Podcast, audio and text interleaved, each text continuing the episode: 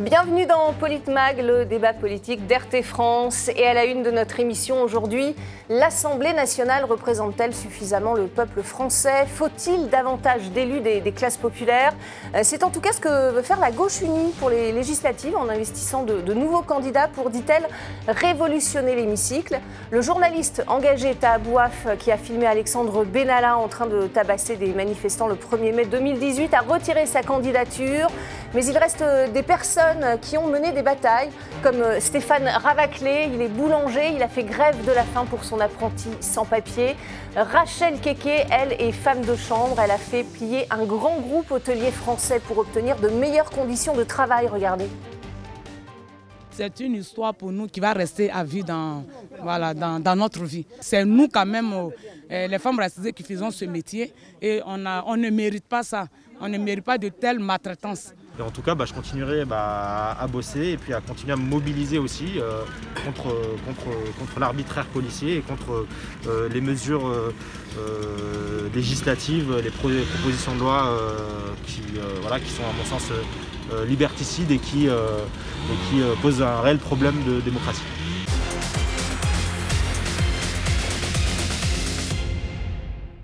Pour en débattre, nous sommes avec nos éditorialistes politiques RT France. Avec moi sur ce plateau, Éric Revel. Bonjour Magali. Bonjour Éric, euh, ravi de vous retrouver euh, dans Politmag. Euh, face à vous, Alexis Poulain à distance. Bonjour Alexis. Bonjour euh, Magali, bonjour Eric. Merci euh, de, participer à ce débat. On va commencer évidemment par euh, l'affaire, ce qu'on pourrait qualifier d'affaire maintenant. Ta Bouaf, condamné pour injure raciale, il a retiré sa candidature, il est maintenant accusé d'agression sexuelle. quelle est votre analyse de cette affaire, Eric Revel? Bah, Écoutez, la France insoumise, on le sait à l'origine, je parle de Jean-Luc Mélenchon, à l'origine avant même de constituer cette nouvelle ce nouveau programme de la gauche était très encline à, vouloir euh, aller rechercher euh, euh, dans les banlieues des, personnages, des personnes qui pouvaient incarner ce type de, population. Hein. Bon, c'est pas choquant d'imaginer. Maintenant, Toua Bouafs, journaliste, militant, épinglé à plusieurs reprises, notamment après avoir traité une policière d'arabe de service. il avait aussi, je ne sais pas si vous en souvenez, au moment de Charlie Hebdo, traité les, les, journalistes, euh, les collaborateurs de Charlie Hebdo de pouilleux. Euh, euh, bon, voilà. Alors, Mauvais choix? bah, En tout cas, c'était un bon choix à l'origine, je pense, parce qu'il incarne quelque chose. Quand on dit qu'il n'y a pas assez à l'Assemblée nationale de représentants du peuple, c'est pas totalement faux. Mmh. Il y a quand même beaucoup de gens, de fonctionnaires en disponibilité à l'éducation nationale, de, parfois de petits chefs d'entreprise, même si d'ailleurs les chefs d'entreprise se plaignent qu'il n'y en ait pas assez. Bon, mais c'est vrai que l'Assemblée nationale, elle n'est pas vraiment aux couleurs. Mmh. Euh, aux multicouleurs de la population française. On va en parler plus dans le, détail. Maintenant, bah, là, j'allais dire, la France insoumise, Jean-Luc Mélenchon euh, et son état-major sont, sont, rattrapés par le personnage. Il y a cette affaire d'injure, et puis maintenant, il y a cette affaire de harcèlement euh, sexuel. J'ai vu que la France insoumise ouvrait une enquête à l'intérieur même du mouvement pour savoir si tout ça est avéré ou pas. Mhm. Alors, il est présumé évidemment innocent pour l'instant. La justice ne s'en est pas saisie parce que je pense qu'il n'y a pas eu de plainte officiellement de déposer euh, contre euh, ce journaliste militant euh, pour des faits de, harcèlement sexuel ou de violence sexuelle. Mais c'est vrai que là, bah, tout ça tombe un peu mal pour la France insoumise et pour cette nouvelle majorité de gauche. Alors vous dites que ça tombe mal, ces affaires. Alexis Poulain et Éric Zemmour, lui aussi, avaient été condamnés pour injure raciale. on sait qu'il y a des députés La République En Marche qui sont mis en examen pour harcèlement de personnel notamment.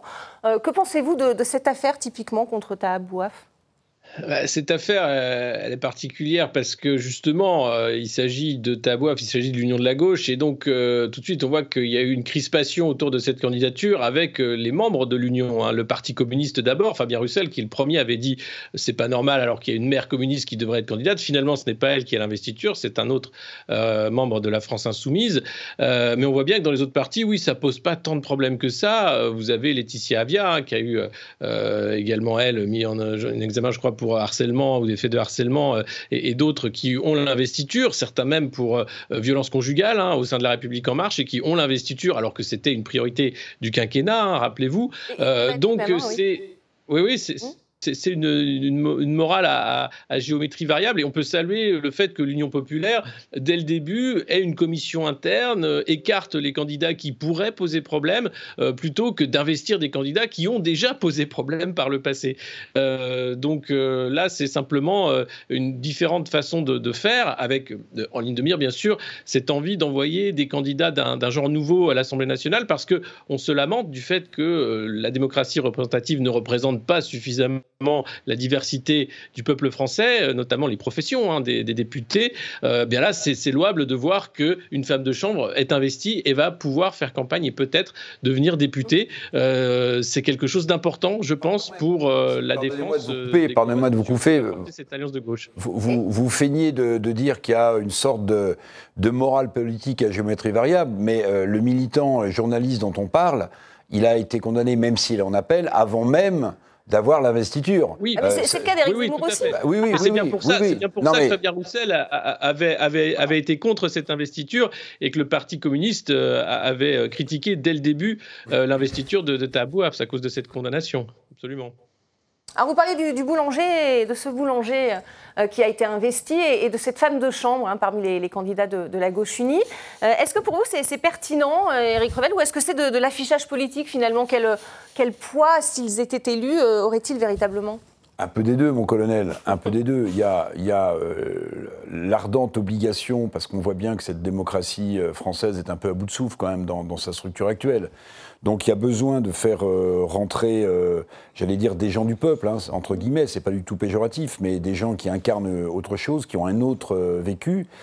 Euh, donc ça, euh, des, oui. Des gens qui connaissent la vraie vie, on va dire. Oui, des gens qui connaissent la vraie vie. Bon, maintenant, vous pouvez être professeur, euh, être député et connaître aussi la, vraie vie. Hein. Mais il y a aussi de l'affichage politique, évidemment, parce que on voit bien que la gauche préfère ça comme marqueur à d'autres marqueurs qui symboliseraient moins l'ancrage à gauche de cette nouvelle Union populaire. Donc il y a un peu des deux. Maintenant, euh, le métier de député, ça s'apprend. Hein, on l'a vu avec La République En Marche. Ah hein. Au début, ils pataugeaient tellement dans la semoule, si vous voulez, quelle que soit leur origine sociale, que bah, tout ça, ça s'apprend. Euh, puis après, il faut aussi se poser la question du rôle exact euh, avec un pouvoir tellement incarné comme celui d'Emmanuel Macron de l'Assemblée nationale. Parce qu'en réalité, même si souvent euh, les majorités à l'Assemblée se, se, comportent comme des godillots. Euh, bon, là, on, a eu une démonstration très forte qu'on avait même le sentiment, pendant le premier quinquennat, que l'Assemblée nationale n'avait pas du tout euh, son mot à dire. Donc souvent, c'est une chambre enregistreuse, quels que soient d'ailleurs les gens qui composent l'Assemblée nationale, quelles que soient leurs origines, ils votent en fonction du... De leur groupe. Bah, bien sûr. Mmh. Euh, justement, alors on parlait d'un manque de, représentativité des, classes populaires. Regardez, euh, regardez ces chiffres. Ils étaient 6% en 1978.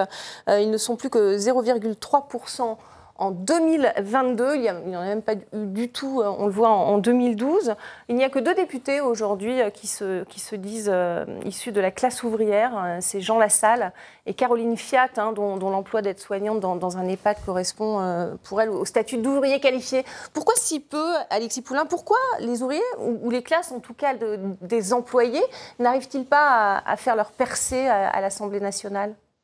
Alors, il y a deux causes principales. Un, je dirais, euh, la faiblesse du syndicalisme, puisque euh, les ouvriers commençaient d'ailleurs à faire leur leurs armes au sein du syndicalisme. Puis il y avait ensuite euh, la politique qui pouvait prendre le relais, euh, la baisse aussi du Parti communiste et, des partis de gauche hein, qui ont abandonné la classe ouvrière.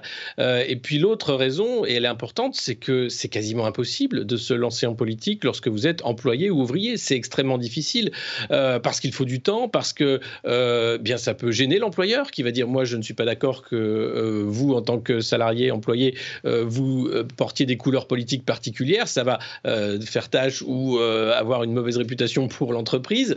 Euh, et par exemple, Georges Kouchmanowicz, qui n'était pas ouvrier, qui s'est présenté, lui, avec un parti, a eu des problèmes avec son employeur. et donc, on voit bien que ce système actuel ne permet pas, en fait, à certaines professions de se lancer en politique, d'ouvertement afficher ses opinions politiques, sans quoi le risque, c'est de perdre son travail. Or, dans une situation économique extrêmement tendue, perdre son travail, c'est ce qu'il y a de pire. donc, la c'est bien la dernière des, priorités. même quand on est engagé, même quand on voudrait s'engager, eh bien on ne peut pas parce que le système ne le permet pas. Donc il faudrait réfléchir, et je crois qu'il y avait différentes pistes de réflexion hein, au-delà de, ces législatives, à comment assurer que, certains, que certaines professions puissent être davantage représentées et puissent aussi bah, se présenter et rentrer dans le jeu politique, ce qui n'est pas le cas à l'heure actuelle. Ah, vous en avez parlé, Eric Revel, il y a eu cette volonté de faire rentrer davantage de, euh, députés euh, issus de la société civile hein, lors des, précédentes euh, législatives. Une ancienne marcheuse d'ailleurs de, la première heure raconte dans un livre ce qu'elle a vu, ce qu'elle a entendu et ce qu'elle a vécu de l'intérieur. Elle explique les raisons de son départ du parti en 2018. Écoutez. La première, c'est que tout était décidé à l'Élysée par Alexis Colère. Et puis l'absence d'exemplarité. J'y croyais. Et arrive l'affaire Benalla. J'ai eu cette intuition qu'il fallait que je sorte de là. J'ai parlé du Titanic. Emmanuel Macron nous amène droit sur l'iceberg. On est dans un décor de théâtre artificiel à tous les niveaux. Macron est un algorithme. Bon, elle y va fort, mais tout de même, euh, vous pensez qu'elle exagère euh, quand on, se bah, dit écoutez, Moi, je n'ai jamais été député, et encore moins de, de, la République En Marche, donc je ne sais pas si elle exagère. Ce qui est certain, c'est que le sentiment qu'on a de l'extérieur, euh, quand je prends le, tout début de sa déclaration, euh, on ne peut qu'approuver, parce qu'effectivement, on a le sentiment, et d'ailleurs Emmanuel Macron ne s'en est pas caché, puisqu'il a campé le personnage au début de son quinquennat de Jupiter. Donc Jupiter, c'est un dieu, alors je ne sais pas s'il est sur le mont Olympe ou ailleurs, mais, mais qui décide de manière verticale. Oui, sauf qu'un député est, indépendant, logiquement. Euh, oui, enfin, il est indépendant, il est indépendant à l'intérieur de la dépendance de son groupe, donc il est relativement moins indépendant que ce qu'on croit. Mais ce que je veux dire, c'est que dès l'instant où vous avez un, un pouvoir euh, élyséen extrêmement revendiqué, extrêmement vertical, ben, vous voyez bien qu'une ligne, euh, ça commence par le haut, si vous la regardez, puis ça se termine en bas. Ben, si l'Assemblée nationale se trouve en bas de ce pouvoir jupitérien, c'est pas étonnant euh, qu'elle n'avait cette députée Frédéric Dumas, comme d'autres, hein. mmh. rien à dire. Mais encore une fois, encore une fois ça peut-être hein. été poussé à son paroxysme. Mmh. Euh, lors de ce quinquennat avec ce jeune président qui voulait incarner la Startup Nation et, d'autres choses de ce genre, alors que la France est un vieux pays. Il l'a rappelé dans son discours d'institution, le cœur qui bat de ce vieux pays enraciné, a-t-il dit. Hein. Bon, bah, dès l'instant où euh, le pouvoir est très jupitérien, bah, l'Assemblée nationale, qui historiquement quand même, il faut le dire, c'est quand même euh, avec un groupe majoritaire des gens qui sont sinon aux ordres, en tout cas bon. Ce qui rend particulier la réaction peut-être de Frédéric Dumas, je me souviens plus si elle arrivait de la gauche, de la droite, du centre ou en même temps de, tout cela euh, réuni. Mais ce qui rend ça particulier, c'est que cette majorité, la République en marche, elle est composée à l'origine de gens qui viennent d'horizons politiques différents, mm. justement. Et ils ont pensé que... Ou pas du tout d'ailleurs, hein, ou de la société civile. Ou la société civile, mais ce que je veux dire, c'est qu'il y avait des gens, il y avait à l'origine des gens de gauche, euh, mm. socialistes, il y avait des gens de droite, républicains, euh, et que tous ces gens-là, par définition, par constitution, par culture politique personnelle, ils n'ont pas le même avis euh, sur, les, sur, sur les lois qu'on leur demande de voter. Donc c'est pas très étonnant que des députés euh, euh, de gauche, euh, lorsqu'on on voulait leur faire avaliser un projet de loi libéral économique, se soient sentis floués. Et à contrario, c'est pas étonnant que des députés républicains de droite, lorsqu'on voulait leur, leur, leur, faire adopter des lois qui leur semblaient incomplètes sur la sécurité ou malvenues, se soient sentis également perdus. Mmh. En fait, c'est l'essence même de cette majorité qui fait qu'un grand nombre d'entre eux, à part les marcheurs historiques, bah, se sont sentis à un moment donné euh, de, ce quinquennat et de cette législature en difficulté personnelle, puisque par définition, ils n'avaient pas tous la même culture politique. Alors, elle parle aussi d'un manque d'exemplarité, euh, Alexis Poulain, alors que Emmanuel Macron prône euh, le nouveau monde. Sous son premier quinquennat, il n'y a jamais eu autant d'affaires judiciaires en si peu de temps dans n'importe quel autre mandat. 12 ministres, on ne parle pas de députés, mais 12 ministres mis en examen ou visés par une enquête. Où est l'exemplarité? Mais c'est le pire, je crois, euh, le pire quinquennat en termes d'affaires. Euh, le ministre de la Justice également, qui se retrouve devant la Cour de justice de la République pour des, prises euh, illégales d'intérêt. Enfin, le, nombre d'affaires est tel que faire la liste prendrait beaucoup trop de temps ici. Et la promesse d'Emmanuel Macron a été trahie dès le début, avec, rappelez-vous, la nomination de, François Bayrou, qui a été obligé de quitter le poste de, la justice, de garde des Sceaux, au bout d'un mois, parce que mis en cause dans une affaire d'assistant parlementaire, encore une fois. Donc, on voit bien qu'il n'y a pas eu de volonté, en fait, d'assainir la, vie politique. il n'y a eu que des effets d'annonce. Ça, c'est vraiment ce que sait faire Emmanuel Macron, l'effet d'annonce. Mais en réalité, et les Français l'ont vu, pas d'exemplarité. Certains même députés ont été violents. Hein. On se rappelle les, coups de casque contre Boris Faure d'un député de la majorité. Il n'a pas été, il est resté député. Hein. Bah, alors certes, pas, pas, de la majorité, mais il est resté là.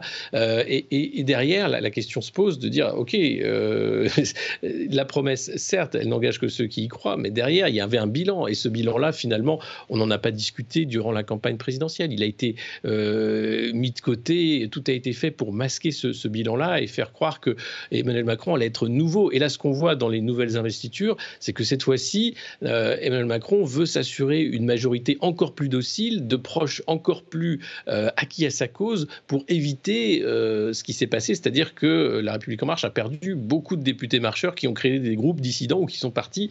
Et là, on voit que comme les élections risquent d'être tendues, avec cette alliance de gauche qui pourrait justement avoir une majorité selon un dernier sondage à l'Assemblée nationale, l'idée de ce parti unique, hein, la République en marche, Renaissance maintenant, c'est d'organiser au sein de ce parti une sorte de cohabitation avec des, des, des, des personnes qui viennent de familles politiques différentes.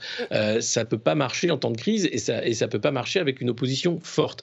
Et, je crois que c'est ce que la nouvelle alliance euh, de l'Union populaire essaye de, de, mettre en place, c'est une opposition structurée et forte euh, pour empêcher ce parti unique de, de prospérer. C'est intéressant, d'ailleurs on dit que c'est Emmanuel Macron lui-même qui, désigne les... Les 577 euh, investiture, oui, c'est ce qu'on dit, bah, ce ne serait pas très étonnant. Ce qui, euh, si c'est vraiment avéré que c'est le cas, montre qu'a priori, euh, la façon d'exercer le pouvoir n'a pas changé. C'est-à-dire que c'est lui qui décide, c'est lui qui incarne le, pouvoir politique, et je dirais même dans les atermoiements aujourd'hui pour nommer un Premier ministre, on voit bien que le Premier ministre qui va être nommé, c'est pas un Premier ministre qui sera issu d'une majorité politique, comme c'est la grande tradition dans la cinquième. Parce qu'il a déjà décidé, apparemment. Oui, oui, oui, mais attendez, c'est sur le profil c'est intéressant. C'est-à-dire qu'aujourd'hui, enfin, la plupart du temps, la plupart du temps, mais déjà Jean Castex c'est un mauvais exemple, la plupart du temps, le Premier ministre, il est issu, euh, il, a, il a un passé politique et il est issu d'une majorité politique. Aujourd'hui, Emmanuel Macron ne nomme que des techniciens, ou va sans doute nommer une, une, technicienne, puisqu'on parle d'une femme, mais ce que je veux dire par là, c'est que Comment s'étonner du divorce euh, entre les Français et la politique quand vous allez nommer vraisemblablement, et comme il l'a fait avec Jean Castex, j'ai rien contre Jean Castex, il a les qualités qu'il a, mais un technocrate qui en fait n'est issu d'aucun courant politique et ne représente aucun courant politique. Comment est-ce que vous voulez que les Français se réconcilient avec la politique mm. Et comment est-ce que vous voulez que le Premier ministre ait un quelconque poids, puisque précisément, il est assis sur du sable Mais c'est justement ce que recherche, à mon sens, Emmanuel Macron, puisqu'il incarne le pouvoir vertical et qui va continuer à l'incarner, il n'a pas besoin de s'embêter avec un Premier ministre qui aurait un poids politique. Et à mon avis, on est en train de liquider la Ve République, on est en train de liquider les acquis historiques de la politique en France, euh, de la gauche et de la droite républicaine, parce qu'aujourd'hui, le Premier ministre, finalement, il ne représente que lui-même. Vous êtes d'accord avec ça, Alexis? Oui, on voit une dérive depuis cinq ans, de toute façon, euh, vers un système autocratique euh, dans un cadre démocratique, hein, puisqu'il y a encore des élections. Mais euh, l'idée de l'équilibre des pouvoirs avec un pouvoir législatif qui contrebalance un exécutif, un pouvoir judiciaire, et puis le quatrième pouvoir, celui de la presse, tout ça est totalement mis de côté. On a un exécutif omnipotent. Emmanuel Macron décide de la pluie et du beau temps. Il peut tout faire. Et en plus, en plus, il a utilisé l'état d'urgence sanitaire pour aller encore plus loin dans le gouvernement par décret, dans la privation des libertés des Français, dans l'état d'exception permanent, euh, avec des, des, garde-fous, conseil d'État, conseillers constitutionnels, qui sont allés dans son sens et qui n'ont pas défendu l'esprit de la Constitution. Euh, on ne parle plus de liberté, d'égalité, de fraternité. On parle de droit, on parle de devoir, on parle euh, de passe, on parle d'une république qui est en train de se transformer sous nos yeux en régime ultra-présidentiel. Aucun président au monde n'a autant de pouvoir qu'Emmanuel Macron. Même le président des États-Unis n'a pas autant de pouvoir. Donc c'est un régime dans c'est un régime euh, dangereux parce que ce manque d'équilibre des pouvoirs, ce manque de contre-pouvoir peut amener au pire. Et on l'a vu avec ce passe vaccinal, par exemple. Et on le voit encore avec ces décisions erratiques euh, où on ne sait plus exactement euh, comment sortir de, cette crise sanitaire. Et Olivier Véran en parlait encore aujourd'hui. et voilà que le passe vaccinal pourrait revenir à l'automne si une nouvelle vague pouvait revenir. Tout ça sans, sans, sans, sans, garde-fou. Donc c'est vraiment important de comprendre pourquoi c'est dangereux et pourquoi il faut faut changer. Et euh, d'ailleurs, c'était l'Union populaire qui portait la Sixième République parce que très conscient des limites de l'hyper-présidentialisme à une époque où finalement euh, on ne peut pas faire confiance au choix d'un seul personnage, euh, aussi brillant soit-il, hein, puisque Emmanuel Macron serait le meilleur président que la France ait jamais connu. Ça reste à voir. mais là, voilà. Quand Jean-Luc Mélenchon, quand Jean-Luc Mélenchon dit sur ses affiches "Élisez-moi Premier ministre", on en a déjà parlé. Bon, hmm. pour moi, ça crée un malaise institutionnel parce qu'évidemment, on ne peut pas élire un Premier ministre puisqu'il est nommé par le président de la République. Mais surtout, ça montre quand même qu'au-delà des déclarations d'intention de, de Jean-Luc Mélenchon sur la Sixième République, il se satisfait tout à fait des institutions actuelles de la cinquième, puisqu'il se propose même d'être élu Premier ministre, d'être Premier ministre d'un président de la République omniprésent. Donc ça veut dire quand même qu'au-delà des déclarations, bon, il se verrait bien dans un système qui s'appelle Cinquième République et dont il serait le nouveau locataire de Matignon. Tout à fait, mais euh, justement pour euh, ramener de l'équilibre des pouvoirs, en disant la seule opposition qu'on pourrait faire concrètement, c'est avec une majorité de cohabitation à l'Assemblée nationale euh, pour justement limiter les pouvoirs de ce président. Euh, sans ça, c'est encore les, pleins pouvoirs et la, politique de décret euh, de 49.3 et, et, on n'en finira pas. donc c'est un choix. Après, évidemment, Jean-Luc Mélenchon utilise ce gimmick, hein, élisez-moi Premier ministre, pour nationaliser une élection législative où on va avoir des scrutins locaux avec une triangulaire. Et déjà, sa belle réussite, c'est d'avoir réussi cette union de la gauche, hein, que tout le monde attendait à gauche. ça a mis du temps, ça aurait pu arriver avant les présidentielles, et voir ensuite si cette majorité est possible. La cinquième fait que le président, souvent, euh, avec les élections législatives qui suivent. Le PS, le PC et les Verts attendaient avec impatience cette union de la gauche et la façon dont ils ont été traités. Mais enfin bon, ça c'est votre oui, bah, ça, c'est encore autre chose. Mais... ils ont accepté le Bien sûr, bah, ils n'ont pas le choix, je pense. Euh, euh, très très court, vraiment, une crise de représentativité aussi marquée par l'absentéisme à l'Assemblée. Il y a eu des, votes comme le pass sanitaire, hein, très important, qui ont été votés in extremis parce qu'il n'y avait pas assez de députés au sein de l'hémicycle Est-ce qu'il ne faut pas rendre euh, la présence de ces députés obligatoire? Oui, alors bon, c'est l'éternel débat sur des députés qui vous disent euh, j'étais pas là, j'étais dans ma circonscription, c'est plus important de m'occuper de mes électeurs sur le terrain. Ce qui n'est pas forcément le cas parce que certains députés macronistes sont totalement inconnus des, des, Bien sûr, mais Vous pouvez hein. aussi faire euh, voter, on le voit à l'Assemblée nationale, hein, vous pouvez faire voter à votre place euh, votre, votre patron de, vous, de pas groupe. Un problème. Moi, je pense que surtout, c'est une façon de ne pas prendre part à un vote.